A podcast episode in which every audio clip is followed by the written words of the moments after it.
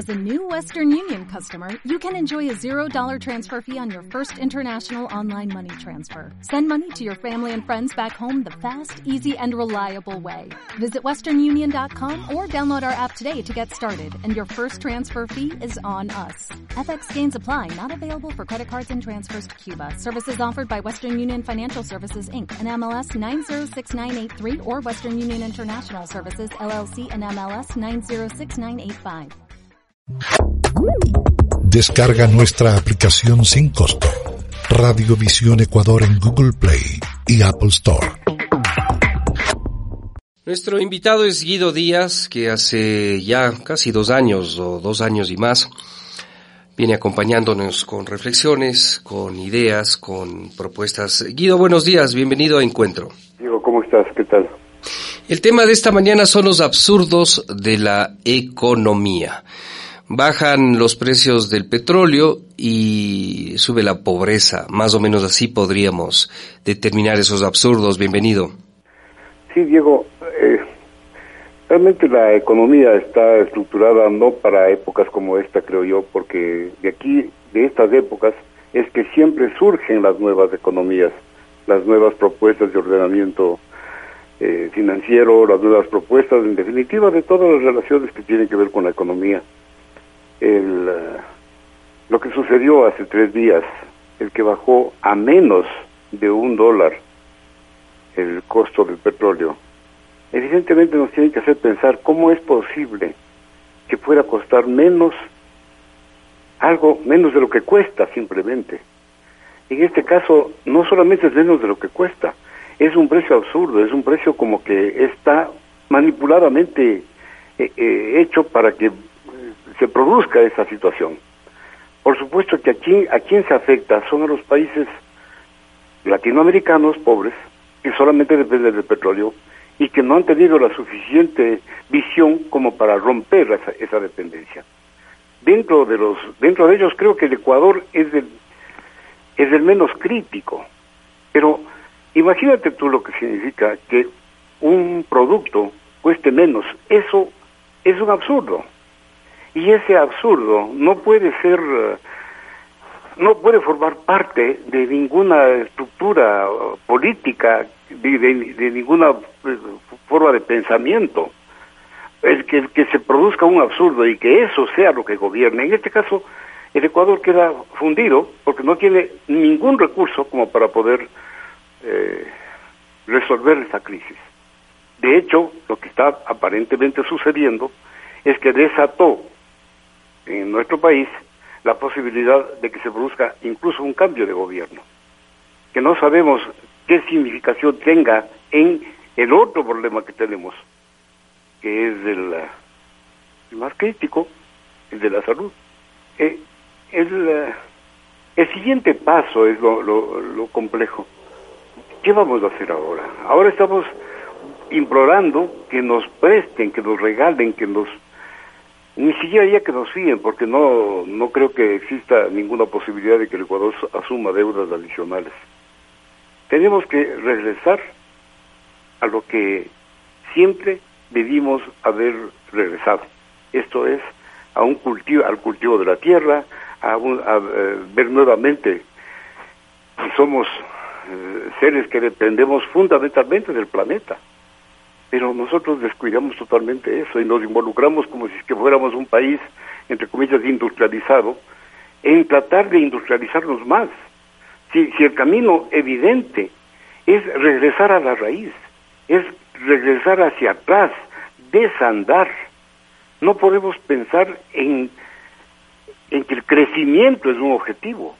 Ya, por supuesto, hay muchos uh, científicos que están hablando de eso, el decrecimiento como factor de de desarrollo, el decrecimiento, la eliminación de una cantidad de elementos que son los que efectivamente están estorbando para propiamente el desarrollo. Y uno de esos, por supuesto, es la industria, es la industria que manipula los alimentos, es la industria que nos crea los fármacos, que, que en última instancia son los que constantemente están enfermando los más. O sea, es una asociación entre las industrias alimenticias y las industrias farmacéuticas que dan como resultado el que siempre estemos enfermos y el que siempre estemos curándonos y el que nos alimentemos definitivamente mal. Yo creo que ese camino al cual nos ha llevado esta, esta forma de vivir, esta, esta estructura, es la que ha dado lugar a todo eso.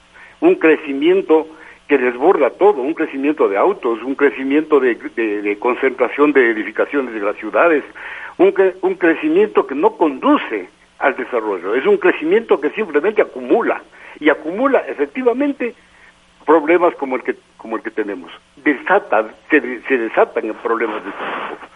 Porque toda la manipulación de la que están hablando ahora, de que eh, alguien creó el virus para que específicamente mate, es un absurdo. Un, virus de este tipo creado en laboratorio, que eventualmente puede ser que sea verdad eso, manipulado en laboratorio como todo, y que dé lugar a una pandemia de esta naturaleza, es, es impensable, es otro absurdo, es un absurdo que está absolutamente ligado al otro, porque si es que alguien quiso efectivamente producir un virus que afecte al, al planeta y que afecte a todos los seres humanos, eso es un absurdo. No puede haber una guerra en ese sentido. No puede, eh, lo que dice Bill Gates, no puede ser lógico, no puede ser que, que estemos involucrándonos en una guerra de exterminio total. Claro, no puede, no debe, pero sí puede. Sí, Diego, pero es que, es que eso también es un absurdo. O sea, es un, es un harakiri, comienza con matarse a uno mismo. Bueno, esto me recuerda a la figura del Ouroboros, y es hacia, hacia allá donde ha ido la humanidad, con esta codicia compulsiva, con esta distancia entre ricos y pobres abismal. Ahora, con una mejor administración de los recursos en el gobierno anterior, la historia habría sido otra, la historia presente en este contexto. Mira, no te voy a decir ni que sí ni que no. Eh, efectivamente, se, se puede uno suponer que han existido eh, dispendios, porque todos los gobiernos tratan de gastar más de lo que pueden con el objeto de, de ocultar lo que les interesa obtener. Eso es lo que sucede en prácticamente todos los gobiernos, no es solamente el gobierno anterior. El gobierno anterior efectivamente hizo lo que creyó en ese momento que tenía que hacer, seguramente pagando en exceso para que te quede algún vuelto a su, a su beneficio. Pero eso no es nuevo, eso es constante, eso es permanente, eso ha, sido siempre así. A lo mejor el gobierno anterior fue tan eh, especulador que logró mejores o mayores beneficios pero ¿para qué sirve ahora cualquier recurso? Cualquier recurso que sea dinero, ¿para qué sirve ahora? Para nada, porque lo que estamos necesitando ahora es producir alimentos de calidad aceptable para toda la población. No podemos ahora pensar en comprar y vender. Tenemos que pensar en alimentar a la población, en sacar de este infierno en el que se encuentra, porque el infierno es cada vez más grave.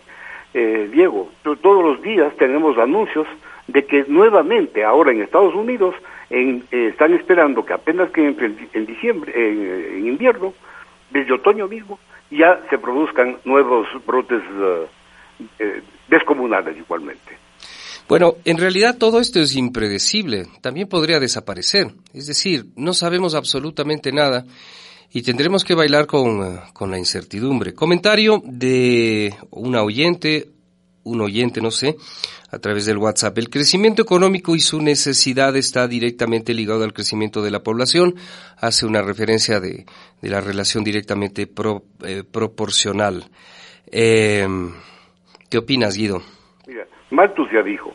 Malthus, que es uno de los que comenzaron todo esto, acuérdate de la economía positiva, de la, economía de eh, Ricardo, él dice, los alimentos crecen en sentido aritmético y la población crece en sentido geométrico, en progresión geométrica. O sea que ya está advertido. Estamos advertidos desde el siglo pasado, desde, perdón, desde el siglo XIX, que yo todavía estoy en el XX. Desde finales del siglo XIX es cuando se comienzan a hablar de, de, se habla de este tema específicamente, de que el crecimiento de la población es ah, geométrico y que el crecimiento de los alimentos es aritmético. Si sabemos eso, tenemos que pensar de qué manera se resuelve eso. Y adicionalmente, que el problema de la pobreza está absolutamente asociado a eso, eso dijo Smith, antes que todos. Y por supuesto que en base de eso se, se arma una economía en la que no es que se crece para repartir lo, lo poco que hay, sino que se crece para que se acumule, para que se, eh, se, se exprime, para que los que pueden acumulen todo lo que existe en perjuicio de los que obviamente no tienen. Guido Díaz en, eh, en la línea. Eh, eh, Guido, uh, yo creo que toda la superestructura, la estructura, todo lo que suponíamos saber queda cuestionado. Queda cuestionado la, estructura política, quedan cuestionados los líderes que, sí, efectivamente, y hablo de los líderes a nivel mundial, no saben qué hacer. Ecuador evidentemente tiene que dar un viraje, no tiene opción, pero también sufre y adolece de esa falta de líderes y de liderazgo, Guido. Y falta de acuerdos, porque pero ¿cómo es posible que ahora sigamos en una disputa política cuando deberíamos estar tratando de construir una, una, entidad que englobe a todos los intereses políticos, que se deshagan de sus ambiciones personales y que propongan alguna cosa de progreso? alguna cosa para el beneficio de todos. Pero por lo menos que se quiere. Guido, yo creo que nuestros políticos no están entendiendo el problema y, y, siguen la política del martillo, que a todo le ven cara de clavo, a todo le ven una rencilla, se buscan una contraparte, pelean. No están entendiendo el problema, Guido. Comenzando por el, el presidente de, todo, de todos, que es Trump. O sea, ah, ah, por supuesto. Trump es, es, el que manipula esta cosa precisamente. Trump es el que dice los chinos tienen la culpa y todos le, corean, todos, independientemente de que, de que sea o no sea cierto. Entonces, nosotros estamos bajo un sistema de control absoluto en el cual sabemos lo que quieren que sepamos. Entendamos lo que quieren que, que que, eh, pues que sea lo que se debe entender todo el mundo. O sea, estamos tan manipulados y estamos construidos incluso ya con un organismo tan manipulado, porque es hecho, es hecho desde los alimentos que comemos y es hecho desde las eh, pastillas de los medicamentos que tomamos.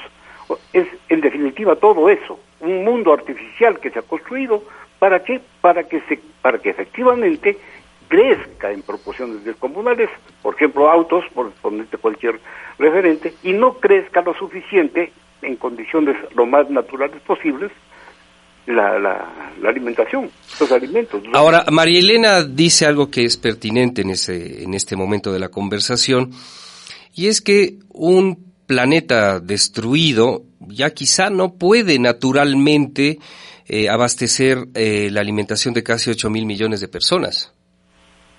Seguramente, seguramente. Entonces eso significa que necesariamente, y a lo mejor es la, es la propia naturaleza la que está exterminando, para que se vuelva a un equilibrio.